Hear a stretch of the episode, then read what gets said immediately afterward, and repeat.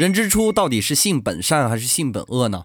或许心理学家菲利普·金巴多主持的斯坦福监狱实验会告诉你答案。本次实验找到了一群身心健康、情绪稳定的大学生，这些人被随机分为扮演狱卒或者犯人。到了第六天呢？原本单纯的大学生却变成了残暴不仁的狱卒和心理崩溃的犯人。一套制服、一个身份，甚至一个环境，就能轻易的塑造完全不同的性情。最终，实验被迫终止。电影《死亡实验》很好的重示了这一实验。这种效应叫做路西法效应。我们要警惕那些朋友圈恶意的毒鸡汤和负能量，因为一不小心，你就会被渲染成属于那个环境的样子。孔子家语中说：“丹之所藏者赤，漆之所藏者黑，是以君子必慎其所处者焉。”非礼勿视说的不是礼貌，而是杜绝不该有的环境对你的影响。你到底是天使还是恶魔？也许和环境有脱不开的关系。路西法效应，你学会了吗？